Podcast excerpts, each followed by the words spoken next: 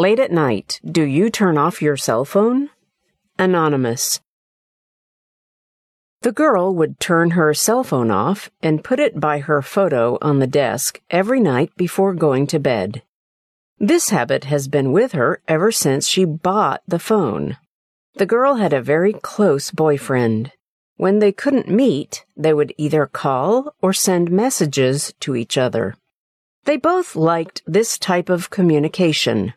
One night, the boy really missed the girl.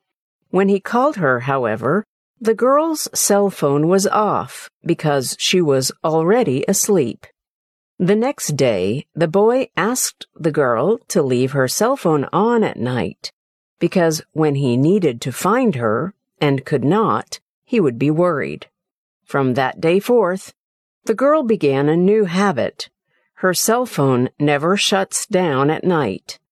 Because she was afraid that she might not be able to hear the phone ring in her sleep, she tried to stay very alert.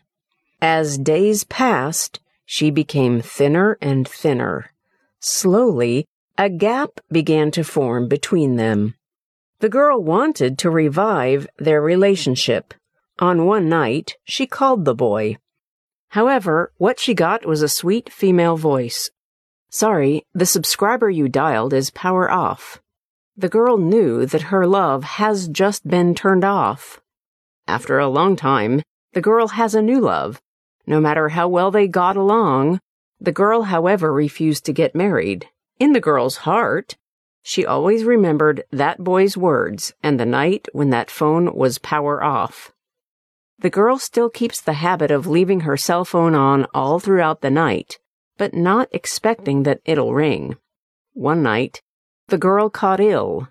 In moment of fluster, instead of calling her parents, she dialed the new boy's cell phone.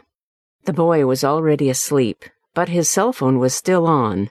Later, the girl asked the boy, Why don't you turn your cell phone off at night? The boy answered, I'm afraid that if you need anything at night and aren't able to find me, you'll worry.